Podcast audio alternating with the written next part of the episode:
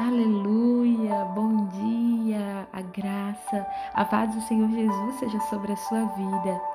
Aqui quem fala é a Camila Naider. Eu sou amiga da pastora Marciele, filha do Deus Altíssimo e também abençoada pela devocional da Márcia. Eu quero, nesse momento, compartilhar com você uma pequena porção da palavra de Deus, mas que sem dúvida pode fazer toda a diferença na nossa vida. Vamos ler no livro de Salmos, o Salmo de número 1, o versículo 1 e o versículo 2. Bem-aventurado o homem que não anda no conselho dos ímpios, não se detém no caminho dos pecadores, nem se assenta na roda dos escarnecedores. Antes, o seu prazer está na lei do Senhor, e na sua lei medita de dia e de noite. Glória a Deus. Olha, nós estamos iniciando um novo ano e sempre que estamos diante do novo, de novas oportunidades, de novas circunstâncias, nós temos o privilégio de fazer escolhas. E talvez você não tenha pensado sobre isso, mas a sua vida hoje é consequência das escolhas que você fez no passado. Por isso, as escolhas atuais, as nossas decisões de agora vão influenciar na construção do nosso futuro. E aqui o salmista nos faz algumas referências de escolhas das quais nós devemos evitar. A primeira delas é evitar andar sobre o conselho dos ímpios. Olha, na nossa vida, vários momentos nós vamos precisar sim ser aconselhados, sermos direcionados, mas nós precisamos evitar o conselho de pessoas erradas. Olha, é muito importante que a gente possa buscar como referência pessoas sábias, pessoas maduras, pessoas que muitas vezes vão nos aconselhar tendo como referência a palavra de Deus. Esses sim são os conselhos que podem fazer muita diferença na nossa vida. Depois, o salmista vai nos falar sobre que nós devemos evitar ou não se deter, não se prender no caminho dos pecadores. E primeiro de tudo, nós precisamos entender que todos nós somos sim pecadores, mas nós não devemos viver na prática do pecado. O pecado ele deve ser apenas um acidente, um erro de percurso na nossa vida. Então, não fique preso a lugares, a pessoas, a circunstâncias que te levam a pecar. Muitas vezes, alguns ambientes, algumas situações nos levam nesse lugar de erro. Então, corra, corra desses lugares. Afaste-se do caminho dos pecadores. E por último, o salmista vem a dizer: não se assente na roda dos escarnecedores. Uma outra versão diz: evite a reunião dos zombadores. Ai, tem momentos, tem grupinhos, tem conversinhas que simplesmente são destruidoras, que são maldosas, que nos levam a pecar, às vezes falando mal, às vezes julgando e fazendo tudo que é contrário à palavra de Deus. Então evite esses lugares.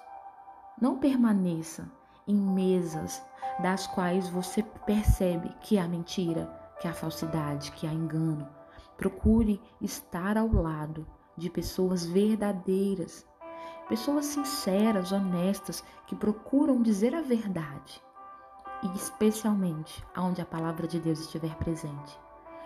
Então, quando o salmista nos aconselha as coisas que devemos evitar, ele também nos sugere. Então, o que fazermos? Versículo 2: Antes que o seu prazer, a sua alegria, o seu gozo, o seu desejo esteja na lei do Senhor, na palavra de Deus. E que você possa meditar nessa lei de dia e de noite. Olha, a Bíblia ela é incrível, porque ela não fala que você possa ler de dia e de noite, ela fala para que você possa meditar. Sabe por quê? Ler é uma função automática do nosso cérebro. Quando nós somos alfabetizados, aprendemos a ler, então automaticamente tudo aquilo que for uma palavra que estiver diante dos nossos olhos, nós vamos ler. Você lê uma placa, lê um outdoor, ler um texto na internet e pode ler a Bíblia. Mas aqui o texto está dizendo para que venhamos meditar. Meditar é ler e pensar, analisar, trazer a aplicação, aquilo que esse texto está dizendo para a nossa vida, para a nossa realidade. Então é isso que o salmista diz: olha, tenha prazer na palavra de Deus, leia, medite nela de dia e de noite. Ou seja, não tem hora certa, é a hora que for possível para você. É em todo tempo, é ouvir canções que falam da palavra de Deus, é ouvir ministrações que falam da palavra de Deus, é ler a própria palavra, pensar, meditar, tornar ela real e aplicável para a nossa vida. Se nós decidirmos fazermos do Senhor Jesus a nossa prioridade, fazermos da Bíblia a nossa fonte de consulta, de referência e de direção, a nossa luz, sem dúvida, nós vamos construir um ano totalmente diferente e mais, prepararmos um futuro melhor. Que em nome de Jesus, essa palavra aqui é tão pequena, tão simples, possa ser eficaz nas nossas vidas. Eu quero te convidar a orar. Enquanto estiver aqui orando, ore. Peça ao Senhor que te ajude. Você conhece as suas limitações e fraquezas, mas Ele está te ouvindo nesse momento. Senhor, em nome de Jesus, obrigado. Obrigado porque essa palavra é tão pontual, Pai, para os momentos que nós temos vivido, para o novo ciclo que se inicia. E os conselhos que o salmista nos deu, Jesus, são tão preciosos. Meu Pai, eu peço ao Senhor pela minha vida e a vida de cada um desses que me ouvem. Nos ajude, Senhor, a colocar em prática. Sim, Senhor, porque a tua palavra é a verdade absoluta e todas as orientações que estão nela são boas, perfeitas e agradáveis. E, sobretudo, nós precisamos nos esforçar para colocá-la em prática. Senhor, quando escolhemos a tua palavra, nos escolhemos entrar pela porta estreita, a porta que nos leva ao caminho de vida e vida eterna.